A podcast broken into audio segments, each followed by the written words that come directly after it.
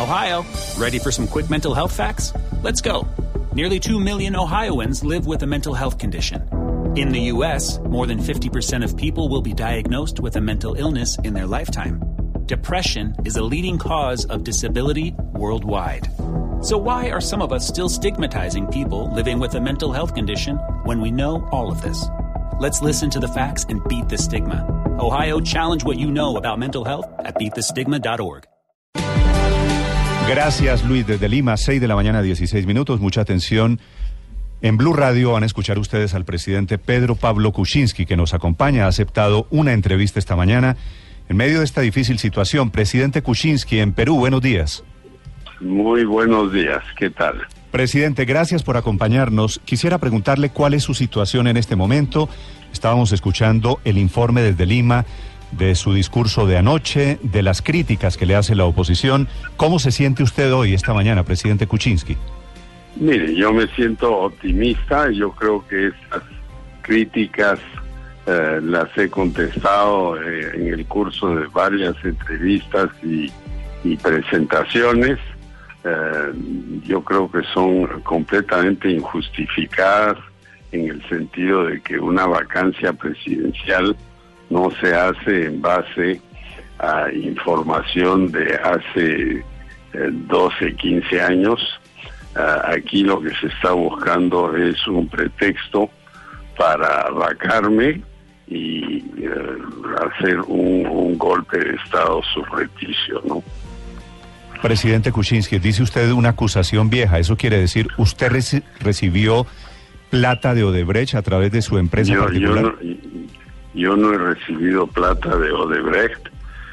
Cuando yo fui ministro me aparté de la empresa y la persona que quedó encargada eh, como lo ha explicado muy bien él en el tanto el Mercurio como el Comercio de ayer, eh, hizo asesorías financieras a privados en las cuales el Estado no tuvo nada que ver y, eh, yo era el dueño de la empresa y muchos años después recibí un dividendo, varios dividendos, pero no es plata de Odebrecht, esto es plata formal declarada por un servicio, no por una coima como se trata de presentar.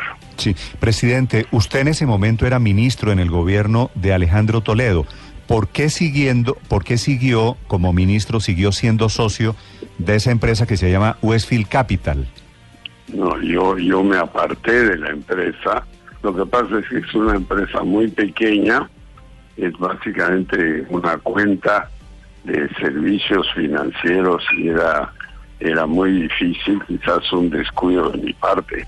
Pero como bien lo ha dicho mi ex socio, el señor Sepúlveda, él estuvo totalmente encargado de la empresa. Presidente Kuczynski, ¿la plata que usted recibió como dividendos de la empresa no provenía de todas formas de Odebrecht? Eh, como el un porcentaje muy pequeño.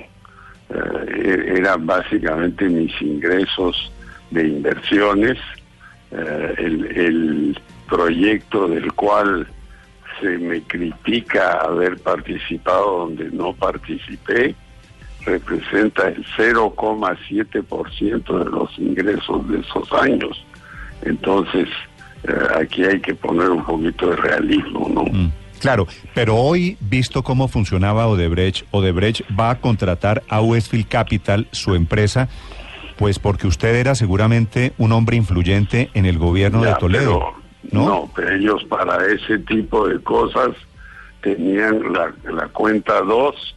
Esto fue contratado aquí en el Perú, no hay ninguna cuenta secreta. Mm. Presidente Kuczynski, hoy el Congreso va a votar, necesita 87 votos. Me dicen desde Lima, parlamentarios que he entrevistado, que tienen los 87 votos. Le preguntaba a usted cómo se siente, si está caído, si se siente tumbado o si cuenta, usted cree con alguna posibilidad de que el Congreso no lo destituya. El Congreso no me va a destituir. No tienen los 87 votos. Es, eso sí, una situación difícil, porque aquí se está tratando de tumbar no solo al presidente, sino al fiscal de la nación. Ya se sacó a un congres, a un, eh, un juez del Tribunal Constitucional contra las objeciones de la Corte Interamericana de Justicia. Aquí hay todo un operativo que están dando y eh, no, no, no debemos permitir esto.